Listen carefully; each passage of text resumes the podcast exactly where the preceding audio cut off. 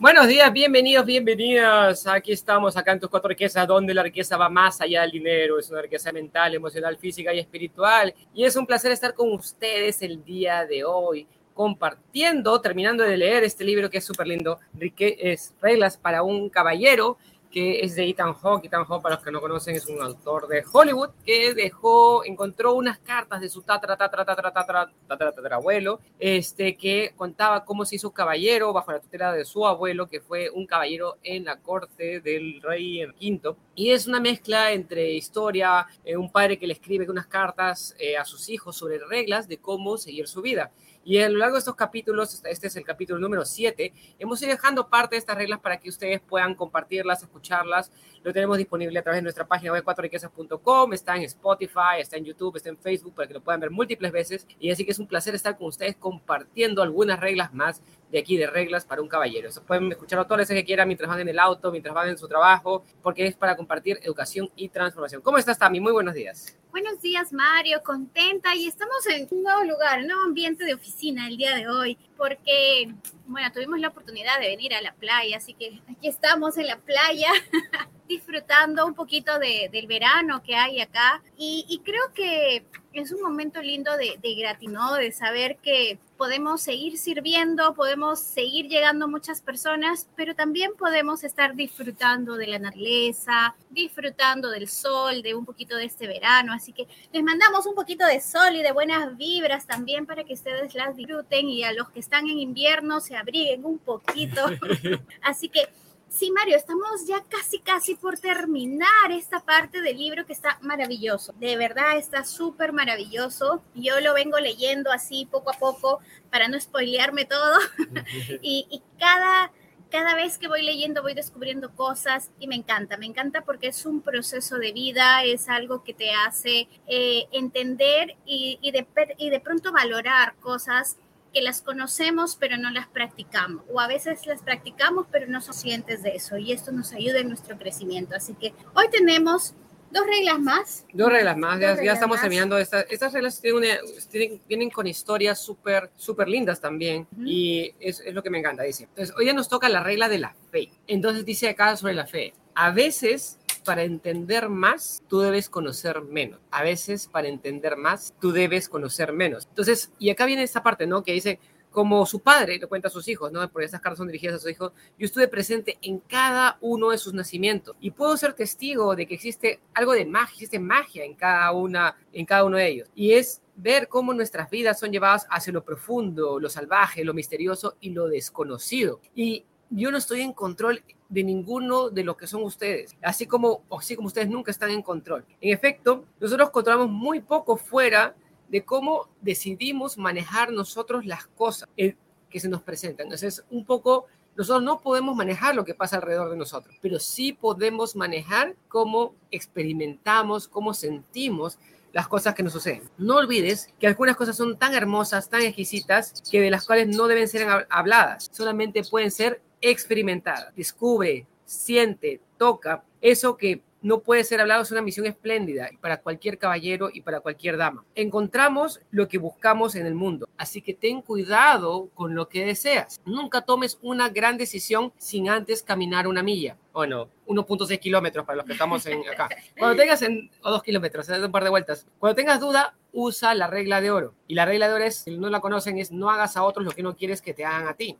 confía en las personas a las cuales respetas, a las que, a las que aman, a las que amas y también te aman. Pero en las cosas de gran importancia, confía en tu instinto, confía en tu interior. No seas engañado, no seas apurado. Existe suficiente tiempo para cometer errores. ¿Por qué estoy vivo? ¿Qué pasó antes de que yo naciera? ¿Qué pasará después de que yo me muera? ¿Por qué debería seguir yo esas reglas? Pregúntate las preguntas difíciles y lee cómo tus ancestros, cómo las personas mayores que tú, personas que tienen cientos de años haciendo, han respondido esas mismas preguntas. Nuestros ancestros no eran unos tontos. Hasta allá también. Me encanta esta parte, Mario, sobre, no sé si se escucha bien, si nos ven bien, porque por acá estamos con toda la, naturaleza, los pajaritos también por aquí queriendo salir en la transmisión en vivo. Maravilloso. Y y nos habla sobre confiar en nuestro instinto, ¿no? Y muchas veces, eh, o, o, no sé si les ha pasado, pero me ha pasado el hecho de que a veces estoy teniendo un problema o quiero dar solución a algo y me voy y le pregunto a mi mamá, a mi papá, a mi hermano, a mi hija, a mi esposo, a mi sobrino, a mi sobrina, a mi amiga, a mi amigo, a todo el mundo, pero no me pregunto a mí. O muchas veces yo tengo la respuesta, pero no quiero escucharla porque ya sé que es algo que no me va a gustar, entonces prefiero ir a preguntársela a todo el mundo y simplemente o quedo más confundida porque cada uno me da una versión distinta o simplemente quiero escuchar lo que quiero escuchar y no termino siendo cierta con la verdad, tiene que dar y se tiene que hacer, o si es que pasa algo malo, ya tengo a quien echarle pan, ¿no? Entonces, la importancia de escucharnos a nosotros mismos, ¿no? Y entender lo que nos dice aquí, ¿no? Confía en la gente que respetas, a la que quieres, a la que te quiere, pero en asuntos de gran importancia, escucha, así que la pregunta es, ¿cuántas veces escuchamos nuestros instintos? ¿Cuántas veces hemos cometido errores simplemente porque sabíamos y decíamos, es que tengo una corazonada, tengo una palpitada, aquí está, pero no le hicimos caso y hicimos lo contrario. Entonces, eso es algo muy importante. Así es. Y saludos acá nos manda Katy, maravilloso día, mis mentores disfruten al máximo, gracias Katy. Y ese día nos manda buenos días Tami, Mario, nos dice, mandan saluditos acá también. Acá, buenos días Ángel, buenos días Tami, Mario, excelente, su nuevo set, se ríe Ángel, muy bien, desde YouTube nos está viendo. Agradecida de mensaje nos dice Inés acá también, Dora, saludos desde México, desde el invierno en México, gracias Mario, disfruten el día. Ángel nos dice, se escucha bien, perfecto, buenos días, mi mano, dice Melissa, todo se escucha excelente. Y Vilmanina Huanca también que nos manda buenos días, está mi Mario, gracias por estar conectados con nosotros. Ya saben, compartan esta información. Me encanta ahí también que Sergio nos dijo que ya se compró el libro y ya se lo está leyendo a su hija y está descubriendo sus reacciones, así que está muy, muy genial, dice. Entonces, esta parte de la fe es muy interesante, ¿no? O o sea tienes dentro de tu interior esa respuesta, pero tienes que aprender a conectarte con esas respuestas.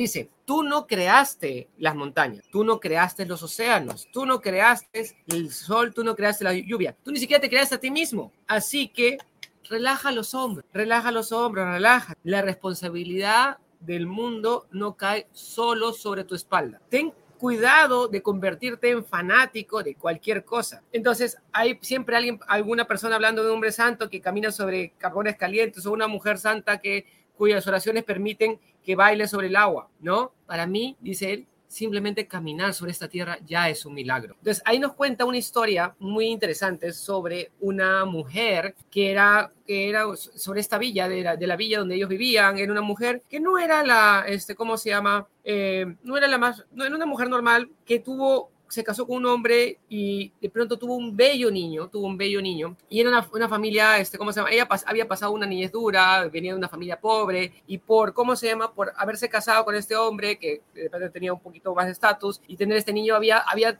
este, subido en su estatus, había subido en su gracia, y se sentía mucho más, eh, más cómodo en la comunidad, porque todo el mundo, ella se sentía muy vinculada con su precioso niño que había tenido. Y de pronto cayó una enfermedad en la villa, muy grave, y este niño, tanto el esposo como el niño, ambos fallecen. Ambos fallecen. Primero fallece el esposo y después fallece el niño. Y de pronto, este, cuando el niño fallece, ella estaba con, con, con, ¿cómo se llama? Con el niño muerto en sus brazos, cargándolo y llevándolo de casa en casa, preguntándolo, pidiéndolo por ayuda, hasta que finalmente llegó a la casa del abuelo. Y de pronto, y le dijo, y, y, el, abuelo le dijo, le pidió, por favor, señor, ayúdeme a salvar a mi niño y de pronto, este, porque todo el mundo se rechazaba ayudarla porque el niño ya había fallecido, ya había muerto. Digo, este, le preguntó, ¿usted tiene medicina para mi niño? Dijo, creo que te puedo ayudar, dijo el abuelo. Deja al niño conmigo y necesito que busques semillas de mostaza. Este, necesito semillas de mostaza. Entonces dijo, dijo el abuelo, dijo, sí, sí, yo tengo semillas de mostaza. No, no, no, pero son unas semillas de mostaza especiales. Tienen que ser las semillas de mostaza de una familia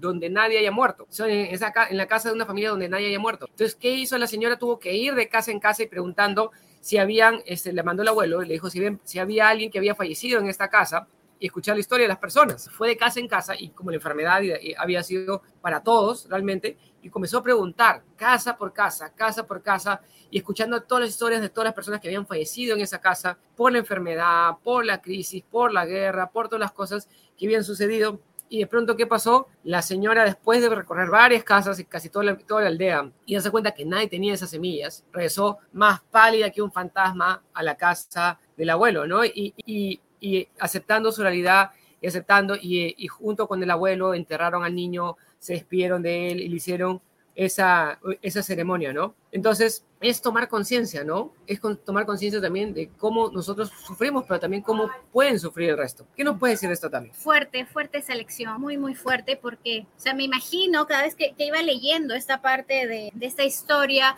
me imagino la desesperación de la madre, ¿no? O sea, primero fallece el esposo, tenían una familia, habían conformado una familia unida, buena, que habían salido de, varias cosas, pero era como que el momento en el que ella estaba disfrutando de lo que la vida le estaba regalando. Y de pronto llega esta como pandemia, ¿no? Muere el esposo, acepta el fallecimiento del esposo, pero inmediatamente muere el, el de, sus amores, su, su, parte de ella, ¿no? O sea, es parte de su ser. Entonces, ella no acepta esto. Y por más que ella ve que su hijo está muerto, ella decide cegarse y decide buscar ayuda. ¿Cuántas veces no, no aceptamos las cosas que nos suceden y seguimos ciegos tratando de buscar ayuda cuando ya la ayuda ya no nos va a ayudar? Simplemente es el momento de aceptar las cosas que nos han pasado y, que tenemos que superarlas. Entonces, en esta búsqueda, siempre por ahí escucho que nos dicen, cuando estás triste, ve de repente a, un hospital o, a una cárcel o a algún lado porque vas a encontrar que hay personas que están pasando la peor que tú, ¿no? Y, y, esto es casi lo que hace este abuelo, ¿no? O sea, le dice, ve, anda en tu desesperación porque sé que no me vas a escuchar, porque sé que no me vas a entender, porque estás sorda, estás ciega, estás muy aferrada a algo que ya no tiene vida. Pero si se lo decía con esas palabras, definitivamente la mujer iba a seguir buscando algo a lo cual ya no tenía cómo darle vida nuevamente. Y en esa búsqueda se da cuenta que habían casos peores que ella y habían casos que ya las habían aceptado. Entonces ella viene triste, pálida, viene con, con, unos, parecía que hubiese tomado unos años más encima de toda esa tristeza y lo que viene a hacer es a entender, entender que era momento de despedirse, de dejar que su hijo vaya a la luz y que ella continúe en su camino. Entonces, eso es lo que nos pasa muchas veces a nosotros. Es el momento de despedirnos y dejar que la vida continúe, dejar ese proceso de cosas que vamos a volver a aprender, que de repente no vamos a poder tener lo mismo que tuvimos hace un tiempo como esta mujer que tuvo al esposo, tuvo al hijo, pero son nuevas historias y son nuevas cosas que tenemos que volver a empezar a escribir. Entonces, una gran lección también me llevó mucho al corazón también. Dice, todo tiene que pasar, pero ten fe en que esté donde esté tu hijo, nosotros iremos pronto a reunirnos con él. Lo que sea que le ha ocurrido a él, nos va a ocurrir a todos. Y nos vamos a encontrar. Y a todos nos vamos a encontrar. Bueno, y el siguiente, la siguiente regla se llama sobre la igualdad. Dice, todo caballero considera la igualdad humana una verdad inmutable. Un caballero nunca está presente cuando se degrada o se pone en aprieto a hombres o mujeres, porque si lo está, se verá obligado a hacer que los actos dañinos o las palabras hirientes cesen inmediatamente, ¿no? Entonces, y acá le habla a sus hijos, ¿no? Les voy a contar lo que decía mi abuelo sobre la igualdad entre los sexos. Sin duda hay muchas diferencias a la hora de hacer este camino por la vida como hombre, mujer. Este camino por la vida como hombre, como mujer, las verdades esenciales son idénticas para ambos sexos. Muchos de los grandes caballeros de historia han sido mujeres, aunque con mucha frecuencia los gobernantes de cortas miras han dedicado a estas mujeres calificativos poco halagüeños. Cuando pienso en la igualdad, casi puedo oír en mi cabeza las estrofas iniciales de la balada del rey, siervo. Sé que vuestra madre le encanta cantarlos esa canción, niños, pero que seguramente no sabréis vosotros es que yo fui quien se lo enseñó a ella. La primera vez que oí esta canción fue en noche tan en un, en un, lugar donde habíamos acampado los caballeros de Landy Hawk a, do, a, dos días de viaje a caballo de Londres, en un paraje extraño, cambiante, que se agitaba con brisas bastante fantasmales. Llegó conmigo a mí mi primer halcón. Mi abuelo lo había hecho traer desde Noruega. Le había conseguido los ojos, bueno, eso no le gustaba a la niña, le había conseguido los ojos era obediente y dócil, como el mejor perro. Este halcón nos encontró el ciervo rojo más grande que he visto en mi vida. Tenía 32 puntas y pesaba tanto que hicieron falta más de cuatro hombres para poder cargarlo. Acampábamos dentro de un círculo de piedras enormes, las habían puesto allí un pueblo antiguo y olvidado y parecían encerrar un poder oculto. Entre unos cuantos de nuestros hombres, los más supersticiosos, temían dormir dentro de ese círculo, pero el abuelo de mí nos atrajo su misterioso poder. Hicimos una fogata en el centro y pronto todos los hombres se congregaron a nuestro alrededor.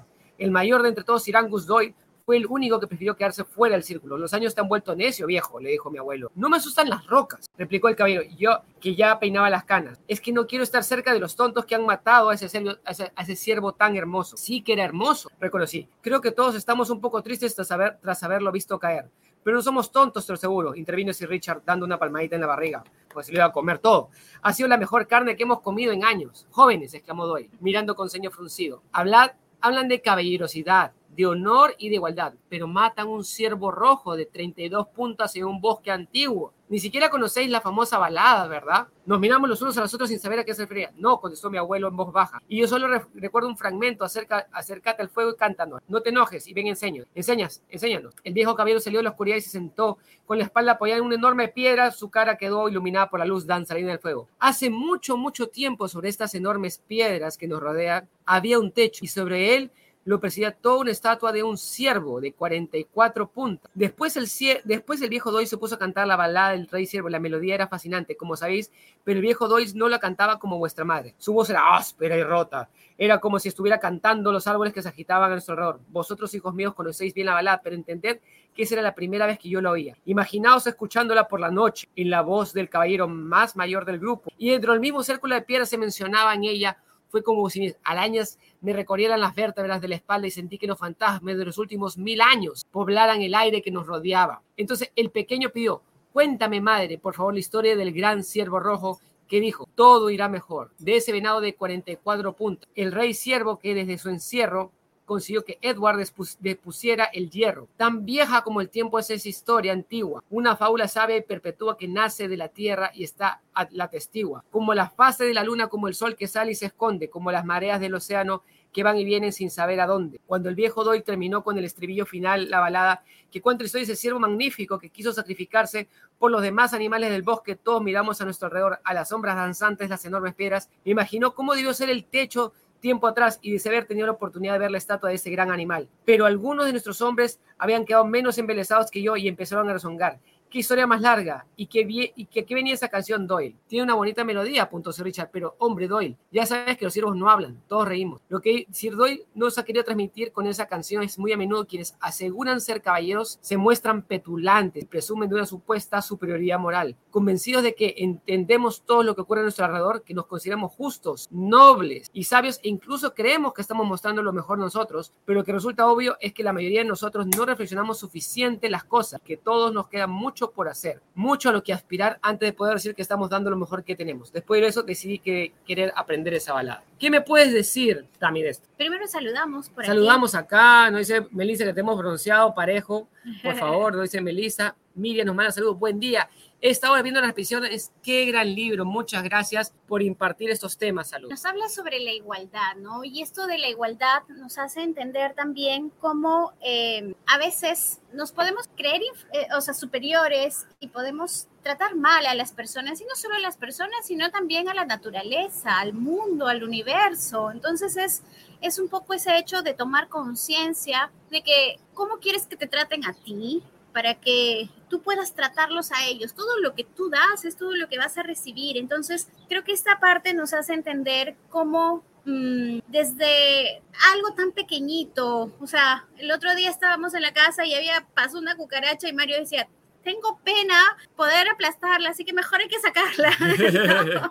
es esa conexión de entender que todo que tenemos que respetar a ese todo, que es iguales, que, que tenemos los mismos beneficios, los mismos derechos, las mismas cosas, las mismas grandezas, las mismas ganas de querer ser abundantes, de querer eh, avanzar, de querer progresar, ¿no? Pero a veces nos llega el orgullo, a veces llenamos de eso que nos separa de eso. Entonces, es volver a retomar esa conciencia, es volver a retomar ese amor, es volver a retomar esas ganas de querer ser parte de algo que todo es. Solamente que son distintas perspectivas las que vivimos, las sentimos, las que hacemos en nuestro día a día, pero finalmente somos parte de un todo, ¿no? Así es. Y, y es parte de este entender cómo nosotros interactuamos con, con, con todo. O sea, hombres y mujeres por igual tenemos la oportunidad de crecer. desarrollar, de, tenemos de, tener las reglas, de tener valor, ¿sí? Y nosotros mismos somos quienes hacemos esto realidad, ¿sí?